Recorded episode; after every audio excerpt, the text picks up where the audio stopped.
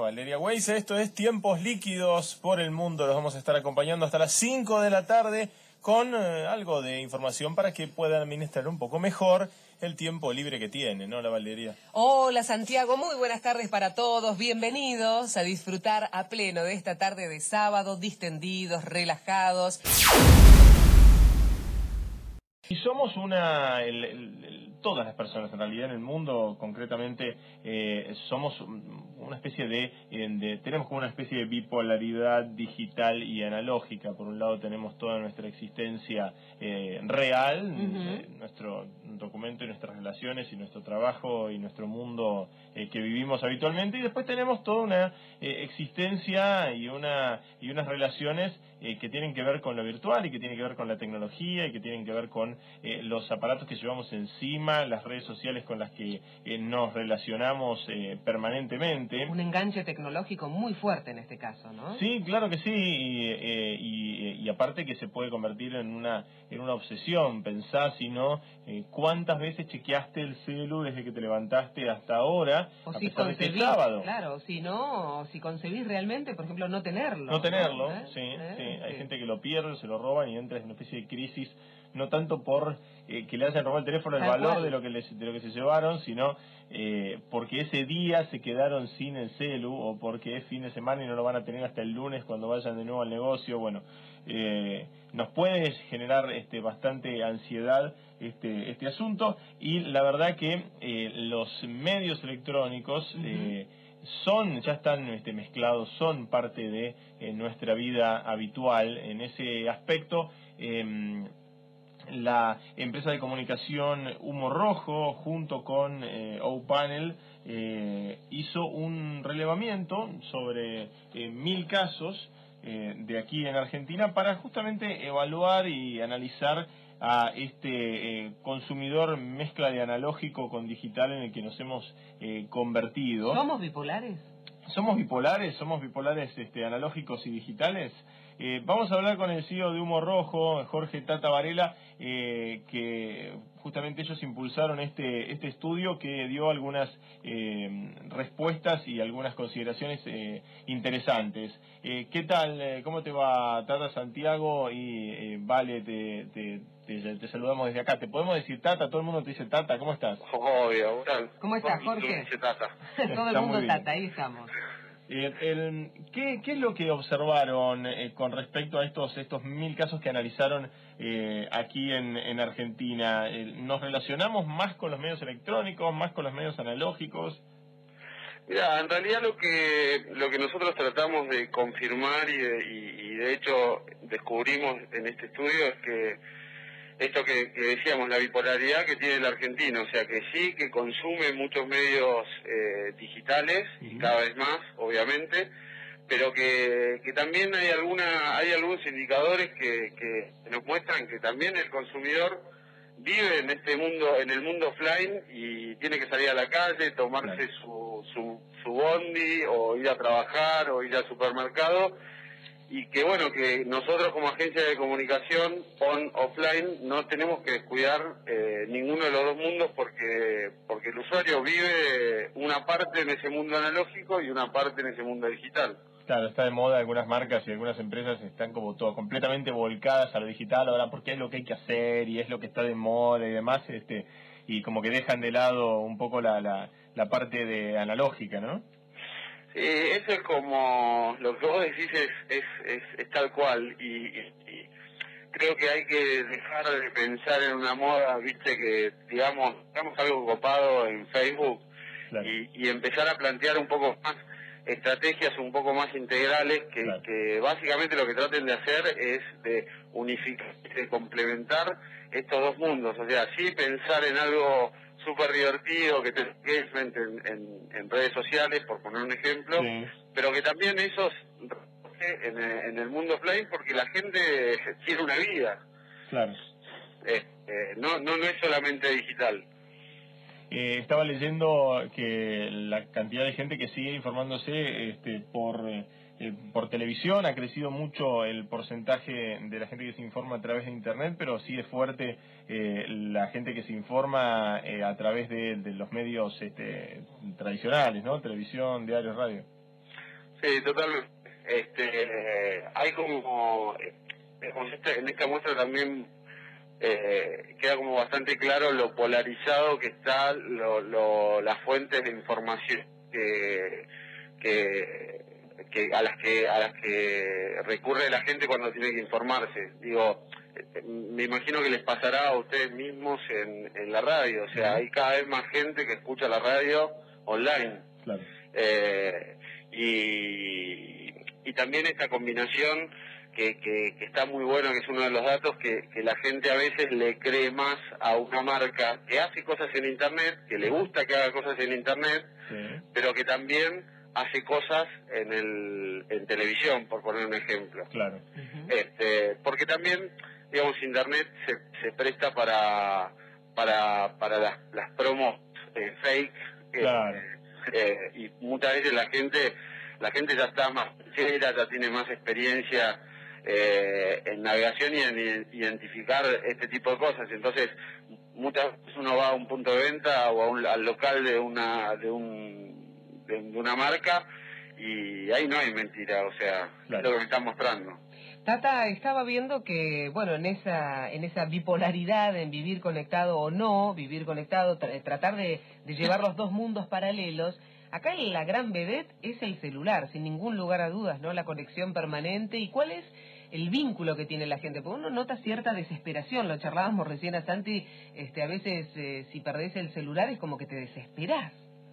Sí, eh, a mí me pasa, lamentablemente. este, eh, por eso nosotros preguntamos algunas cosas que tienen que ver con, con esto que vos estás diciendo, ¿vale? O sea, que, que la gente, por ejemplo, el 66% de la, de la gente no apaga el celular. Eh, la gente, este dato de que prefiere perder el documento y no perder el celular. Mm. Claro. Eh, más o menos lío de perder el DNI que, que, el, que el celu. Después, también con respecto a eso, preguntamos, o sea, esta desesperación que a veces tenemos por, por contestar instantáneamente es cuánto tardás en contestar o en, o en o en responder un tweet, un mensaje o un posteo en Facebook y hay un porcentaje muy grande que no espera nada, o sea, lo hace instantáneamente. Y, y mira, hace, hace, yo tengo 41 años y hace tiempo que, viste, se viene hablando de, de convergencia y la convergencia en un momento hacia la computadora, bueno, y las computadoras eran cada vez más chicas y los teléfonos más chicos y fíjate lo que está pasando hoy que es los teléfonos cada vez son más grandes y la convergencia está yendo hacia el teléfono, ¿no? el 70% de la gente navega las redes sociales a través de, su teléfono, el 30% de la gente hace operaciones bancarias a través de su teléfono. Eh, sí, hoy es, es, la, es la navaja suiza que llevamos encima que nos da especie de superpoderes, ¿no? Yo creo que ahí está un poco la explicación de, por qué no apagar el celular, por qué, por qué prefieren perder el por prefieren perder el, documento y no el celular. Creo que ahí está un poco la clave, la, gran convergencia que está yendo a esto que, bueno, que, no lo inventé yo, que se llama portabilidad, ¿no? Claro. Tata, estaba viendo también justamente cuando hablabas de las redes sociales, cuál es el comportamiento.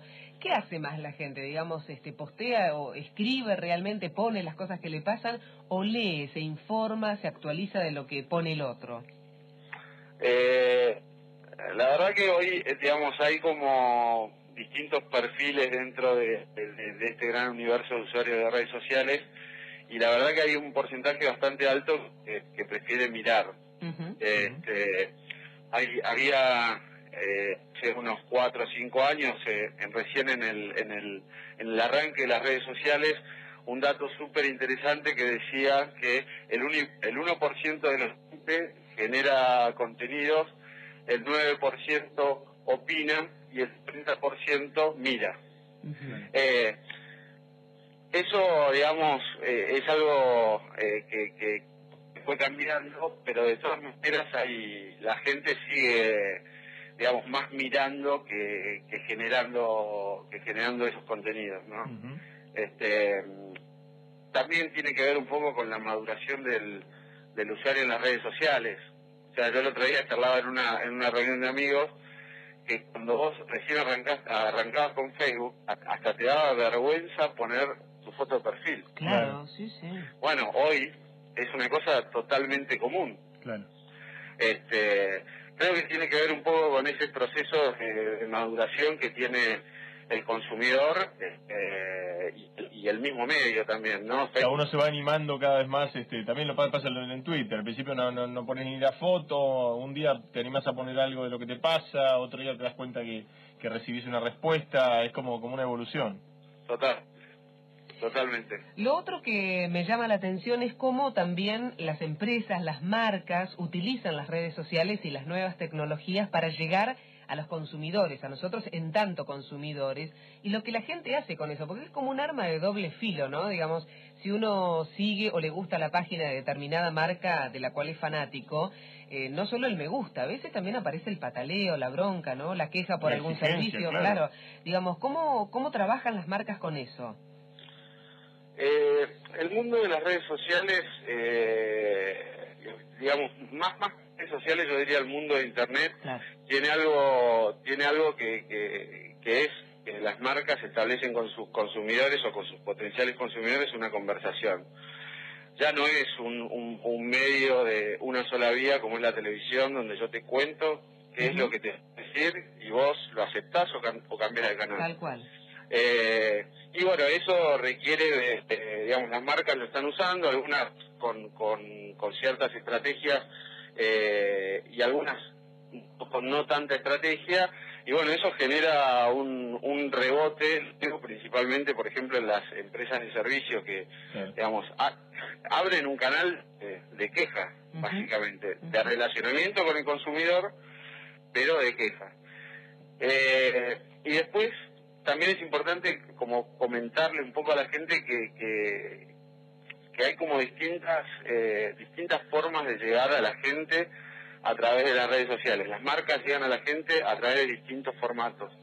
A través de formatos que, que, se llaman aplicaciones, donde hay un concurso, hay un juego o algo que genera una interacción divertida con el consumidor.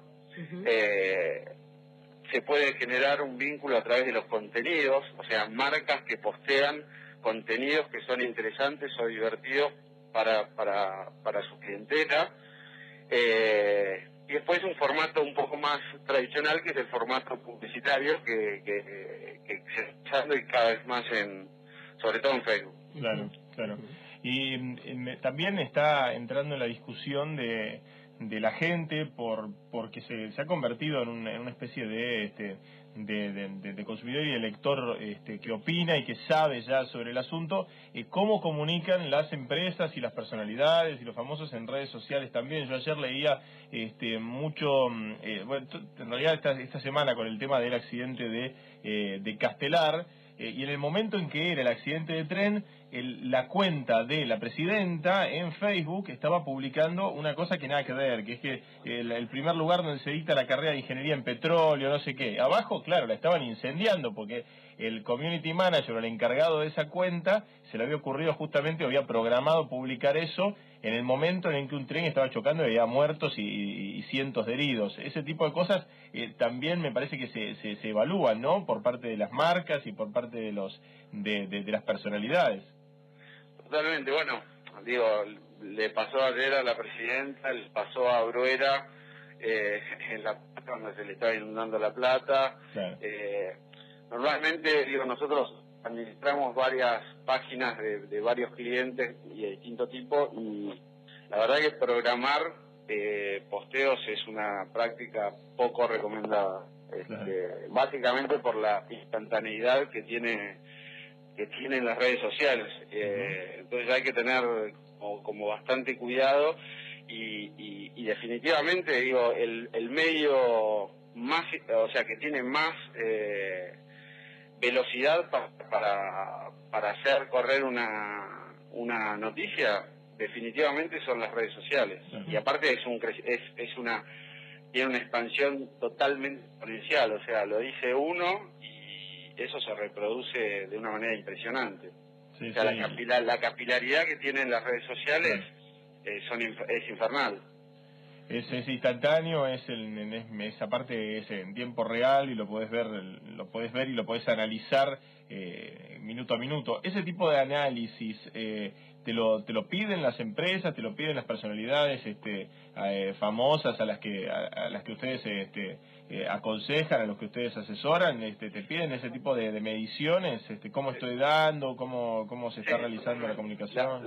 nosotros con, con las marcas con las que trabajamos, eh, digamos, generamos informes donde mm podemos saber el, el reach, que es la llegada que tienen determinados contenidos, cuál es el nivel de interacción, cuál es el perfil de gente que está interactuando, eh, cómo lo está haciendo, digamos, eh, y, también es una cosa que, que nosotros siempre le contamos a nuestros clientes, es que en esto no hay como, ah, si bien hay determinadas fórmulas y, hay determinados procesos que, que hacen que uno pueda mejorar o, hacer mejor su trabajo y que, la marca tenga mayor visibilidad, hay mucho aprendizaje, porque finalmente la gente termina definiendo y en, y en el momento. O sea, una vez piensa, dice, voy a hacer esta acción que la, la verdad que me encanta y creo que va a ser un golazo y no tiene tanta repercusión. Y uno por ahí hace algo que por ahí pensaba que era un poquito más conservador y a la gente le encanta.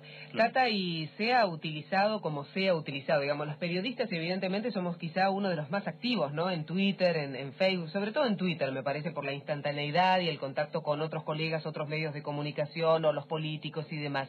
Pero la gente común, viste que en las reuniones hoy hay como una cosa militante del que todavía está out de esto, salido, que es cada vez, está más acorralado. Me da la sensación de que lo van convenciendo, como que no le queda otra que entrar en este camino. Cada vez queda menos gente fuera de la onda.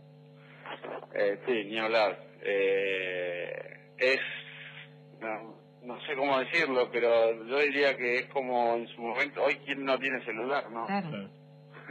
eh, la persona que no tiene hoy un usuario de Facebook o, un usuario de... Twitter por ahí tiene una penetración un poco más baja, mm. pero, pero la penetración de, Facebook en, Argentina, Argentina es uno de los países que más usuarios de Facebook, que mayor penetración tiene Facebook en el, mundo. este, y termina siendo un lugar donde uno se relaciona con, con, con sus amigos, con sus amigos que tiene lejos, le permite tener eh, tener cierto contacto con la, la gente que uno quiere pero que está lejos. Mira, yo soy de Neuquén y tengo un montón de amigos que a veces me junto y estoy al tanto de todo. Claro. Porque porque voy viendo que lo que me aparece en mi stream, lo, que van publicando y de alguna manera uno se, se mantiene se mantiene al tanto de, la, de, la, de las cosas, de las marcas y de la gente. Tal cual. Eh, hay como un dato por ahí que a mí me da un poco de miedo como padre que, que, que surgió del estudio es que cuando le preguntamos a la gente, a estas mil personas, que me parece que es una muestra como representativa, cómo se comunicaba con sus amigos, este, la, la forma personal de comunicación con un amigo termina apareciendo en el quinto lugar. Y a mí me da un poco de pánico. Eh, es una luz amarilla, claro que sí. la eh, cosa interpersonal, ¿no? Claro, la gente termina termina mandándose eh, un WhatsApp o un, DM o un mensaje vía Facebook y un poco peligroso me parece, ¿no? Este, perder este contacto a nivel personal. Es que se juntan muchas cosas, Tata, este, digamos, la tecnología por un lado, pero la variable tiempo, que es la que nosotros acá estamos tratando de desmenuzar, entender y, y sacarle el jugo, que es el tiempo. La gente hoy realmente siente que no tiene tiempo para hacer todo lo que parece que tenemos que hacer o a la hora de hacer la escala de valores por allí cuando antes vos sos de Neuquén, yo soy de Trelew, de Chubut más o menos, era lógico y normal que saltes el paredón y te juntes con el vecino a charlar cara a cara lo que te había pasado y tomar un mate, eso hoy se hace como vos bien decís a través de del chateo o del posteo, ¿no? Y tiene que ver también con formatos publicitarios eh, eh, un poco más tradicionales, o sea, con Digo, en Facebook hoy, ¿qué funcionan? Y funcionan las imágenes. ¿Por qué, ¿Por qué funcionan las imágenes? Porque la gente no tiene tiempo de leer o no tiene ganas de leer. no quiere, Yo te muestro un aviso con un copy eh, espectacular y en realidad eh, la gente prefiere, los, a la gente les está pasando mucho, y por, por momentos los entiendo, que prefieren una imagen de impacto y menos información, porque la gente está expuesta a cientos de miles de impactos publicitarios y no tiene tiempo de, de procesar todo eso. Entonces se empieza a quedar con lo que más fácil le llega, más eh, atractivo le parece a, a, simple vista. Claro, claro. Eh, con sus pros y sus contras, digo yo, ¿eh? porque nunca nos detenemos a, a calar hondo sobre, sobre nada. Digamos, todo es a ese nivel, ¿no? Totalmente. Mm. Hay muy poco hay muy poca profundidad en el análisis de la, de la información en términos generales. ¿eh? Eh, uno está acostumbrado a leer títulos, eh, está acostumbrado a ver solamente imágenes y, también es de alguna manera un poco peligroso porque porque pasa mucho en Twitter, se tiran unas bombas Claro, tal cual. Este, y, realmente hay, hay, que darle un poquito de análisis a, la, a las cosas. Así es. Gracias, eh, Jorge Tata Varela. Él es CEO de Humo Rojo y nos estuvo contando lo que estuvieron analizando con respecto a la comunicación de la gente, de nosotros, cómo manejamos este nuestro tiempo libre en las redes sociales también y también de las marcas. Este, y la verdad que nos ha, nos ha iluminado en, en varios aspectos. Gracias, Tata.